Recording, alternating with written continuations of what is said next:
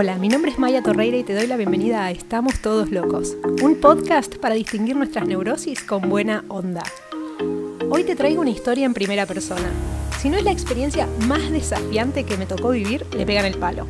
Se sintió como algo de vida o muerte, te juro que en un momento pensé que no la contaba. Es una historia que para mí vale la pena en sí misma, pero además me dejó uno de los aprendizajes más importantes de mi vida. Abrí bien las orejas y pone atención, que tal vez este contenido te invite a hacerte preguntas que nunca antes te hayas hecho.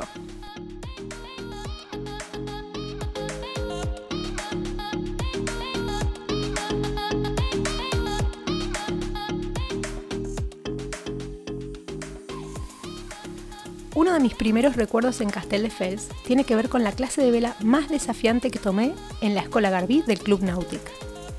Estábamos practicando maniobras de rescate en un catamarán Hobbycat cuando una tormenta apareció de la nada levantando el viento de 8 a 19 nudos por hora.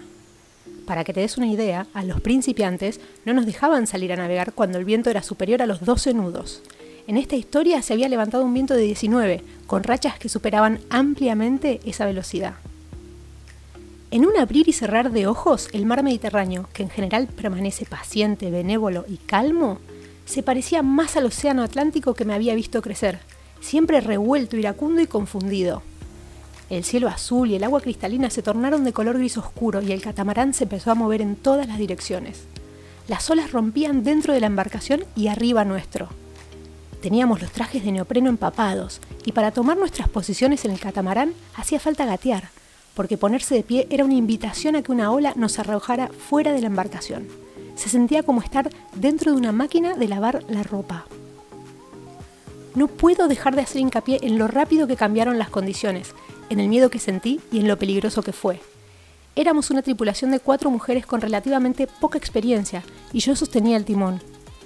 Al principio sentimos adrenalina, porque ninguna de nosotras había navegado tan rápido en una embarcación de este tipo, y la verdad lo estábamos disfrutando a pleno. Salimos de este estado de excitación cuando caímos en la cuenta de que nos dirigíamos a toda velocidad hacia las montañas del Garraf, pueblo vecino de Castelldefels. Si no lográbamos que el catamarán virase hacia la playa de arena, terminaríamos estrelladas contra las piedras de la costa.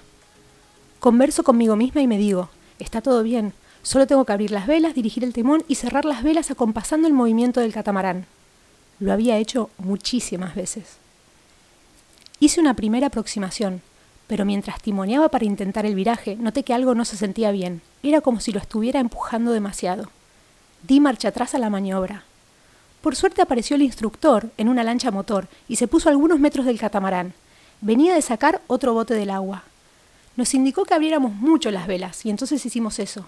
Le di muchísimo cabo a la vela con la mano derecha mientras sostenía el timón con la izquierda. Volví a timonear, pero seguía sintiendo que estaba empujando demasiado. Durante una milésima de segundo el catamarán se puso de punta sobre su proa, que es la parte del frente del barco. Estaba perpendicular al mar, dejándonos a la tripulación de cara al agua. Las dos chicas que viajaban en la proa tuvieron que treparse literalmente a la popa, la parte trasera del barco, que en ese momento estaba suspendida en el aire, para que con el peso de las cuatro la popa bajara y se apoyara de nuevo sobre el agua. Todo pasó tan rápido que no fue hasta que volvimos a tener todo el catamarán completamente sobre el mar que nos dimos cuenta de que acabábamos de evitar un vuelco. Respiramos profundo. Volvimos a mirar hacia el horizonte. Las montañas de Garraf se agrandaban, estábamos cada vez más cerca. El instructor volvió a gritar, ¡abran bien las velas! Iniciamos la tercera maniobra de viraje. Solté la vela, le di cabo, y un poco más, y bastante más, y mucho más cabo. El instructor volvió a gritar, y esta vez me llamó por mi nombre. Maya, suelta toda la vela. Contra toda mi intuición dejé el cabo suelto. La mayor flameó violentamente hasta que pegó un tirón y tomó una posición que yo nunca había visto navegando. Estaba a 180 grados. Empujé el timón con las dos manos y después con todo el cuerpo. El catamarán finalmente empezó a virar. Volví a agarrar el cabo y lo empecé a recoger hacia mí con brazadas largas. Miré hacia el horizonte y vi la playa. Suspiré. No me acuerdo nada más. No me acuerdo de llegar a la playa, no me acuerdo de los comentarios en el club, ni de la ducha de agua caliente que nos debemos haber dado en el vestuario después de semejante experiencia. Pero siempre cuento esta historia como la vez que aprendí a soltar, a soltar del todo, no un poco, no casi todo, no a hacer de cuenta que suelto, sino a soltar de verdad, a soltar lo correcto en el momento correcto durante el tiempo correcto, a soltar, deseando y hasta necesitando que las cosas resulten de una manera determinada. Durante mi entrenamiento como coach leí y aprendí sobre el control. Sabía, por lo menos intelectualmente, que en general cuando uno trata de controlar las cosas, las cosas lo terminan controlando a uno. Había aprendido que el control era una ilusión y que en realidad poder distinguir qué había que soltar era la piedra angular de casi cualquier plan. No fue hasta que viví esta experiencia en carne propia que pude encarnar el aprendizaje sobre el soltar y el control. A través de este relato te ofrezco mi experiencia para que tal vez puedas usarla de guía y detectar qué te hace falta soltar para poder obtener aquello que querés obtener. Bien. ¿Les gustó? Espero que sí. Pasó de verdad, ¿eh? Bueno, vamos a desmenuzar todo esto un poco. A ver qué pasó en esta, en esta historia. Yo estaba haciendo una actividad, todo iba, como planeado y de repente, de la nada y porque sí, cambiaron las condiciones. Cualquier similitud con la realidad es pura coincidencia, ¿eh? El catamarán tenía dos recursos, el timón y la vela. Esos recursos son las variables supuestamente controlables que puedo gestionar, ¿no? El tema es que durante mis dos primeras aproximaciones al viraje, en vez de gestionar esos recursos, me aferré a ellos. Como yo estaba aferrada a la vela, no le daba suficiente cabo. Entonces la vela no se terminaba de abrir. Yo necesitaba que se terminara de abrir para hacer ese viraje en esas condiciones. Pero como las condiciones estaban muy agitadas, a mí me daba miedo soltarla del todo. No fue hasta que la solté completamente que el recurso vela tomó la posición que finalmente iba a jugar a mi favor y me iba a permitir virar. Cuando la vela toma este, esta posición, eh, yo tuve que recogerla acompasando la maniobra de viraje. ¿eh? O sea, acompasando la maniobra de viraje. Acompasar quiere decir acompañar un movimiento. No empujo ni resisto, pero soy una parte activa del movimiento. Es un dirigir con la corriente aprovechando la corriente.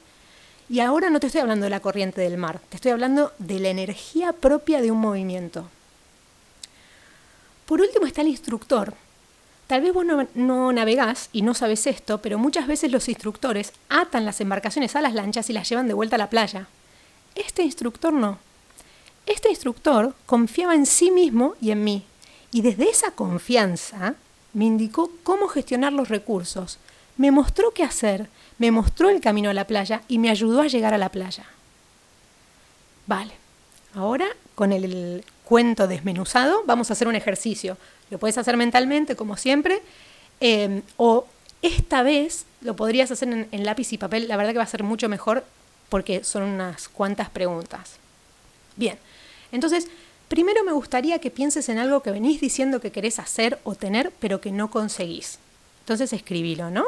Puede ser cambiar de trabajo, enderezar tus finanzas, empezar, cambiar o terminar una relación. Puede ser comprar un coche o una casa, cualquier cosa que vos quieras. Entonces, la primera pregunta, ¿qué recursos tenés para conseguirlo? Pueden ser recursos externos, como en mi caso, en el caso de, este, de esta historia, es, son la vela y el timón, o pueden ser recursos internos, tal vez es una emoción o un rasgo de tu personalidad. Vale, pregunta número dos. ¿A qué te estás aferrando? ¿Qué estás controlando? Pregunta número tres. ¿Qué decisión tomarías respecto a eso que en un principio sería contraintuitiva? Acordate que yo suelto la vela, la vela contra toda mi intuición, porque había mucho lío en el mar, había mucho viento, había muchas olas, y para mí soltar la vela en ese momento fue un acto totalmente contraintuitivo. Bien, ¿qué tenés que soltar y por cuánto tiempo? ¿Qué movimiento deberías acompasar? ¿Qué tenés que recoger y cuándo? Y por último, ¿quién es tu instructor? ¿Y qué tipo de instructor es? ¿Es de los instructores que te lleva a la playa o es de los instructores que te indica cómo llegar a la playa? Si no llegaste a anotar todo esto, no te preocupes, este ejercicio va a quedar en la web, lo vamos a poner en algún lado para que te lo puedas descargar en el momento que vos quieras. ¿Ok? Así que eso no es, no es problema. A ver, yo acá voy ahora a imaginar una serie de respuestas eh, para los casos que sean particularmente intangibles eh, y darles una idea de, cómo se podría resolver este ejercicio. Entonces, imaginamos, imaginemos que eh, contestaste que tenés una relación en donde no te sentís valorada o valorado y que querés una relación en la que te sientas valorada o valorado. Puede ser una relación en pareja, puede ser con amigos o con un familiar, o puede ser con tu jefe, con cualquiera. Entonces, en principio no tenés ningún recurso externo como la vela y el timón, ¿vale? Me vas a decir, ay, pero Maya, el recurso es esa persona que no me valora, tengo que conseguir que me valore. Ok, pero no va por ahí. Las personas a nuestro alrededor no son recursos controlables. Acordate que venimos hablando de, legitimar al otro, de entender que ve el mundo de una manera única y que tiene su razón de ser basada en sus propias experiencias, valores y creencias. Así que no vamos a tratar de cambiar a nadie. Lo que estás controlando, a lo que te estás aferrando, es que el afuera te valore. El recurso interno a gestionar es tu parte por ahí ambiciosa. Digo, no propongo, es una propuesta. Es esa que se agranda cada vez que alguien te da reconocimiento y se achica cuando no te lo dan. Lo que por ahí podrías soltar es la necesidad de sentirte valorada o valorado por el otro, por, el afuera, por algo externo. Y lo que deberías recoger es autovaloración. Y la valoración propia solo se puede conseguir cuando logro que los de afuera sean de palo. El movimiento a compasar podría ser acompasar el miedo al cambio. Es usar la excitación del miedo y darte el punch de coraje que te falta para terminar de ser alguien nuevo, alguien que sí se valora a sí mismo. Y por último, respecto al, respecto al instructor, eh, bueno, nada, te, preguntaría si conoces a alguien en tu entorno que se valore a sí mismo, si esa persona tiene confianza en vos y en sí misma, y si esa persona te podría enseñar a que descubras tu propia manera de sentir valor propio. Tu situación actual y tu forma de ser ahora, hoy, te están aportando algo a lo que vos te estás aferrando. Si sabes a lo que te estás aferrando y no estás dispuesto a dejarlo ir, genial. Lo peligroso no es no querer soltar. Lo peligroso es que a veces no sabemos a qué estamos aferrados y menos que menos pensaríamos que esa es la razón por la cual no obtenemos lo que queremos.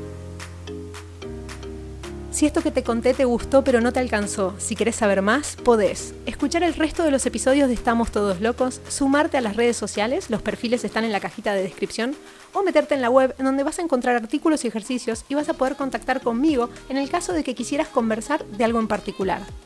Soy Maya Torreira y esto fue Estamos Todos Locos. Gracias por estar del otro lado y hasta la próxima.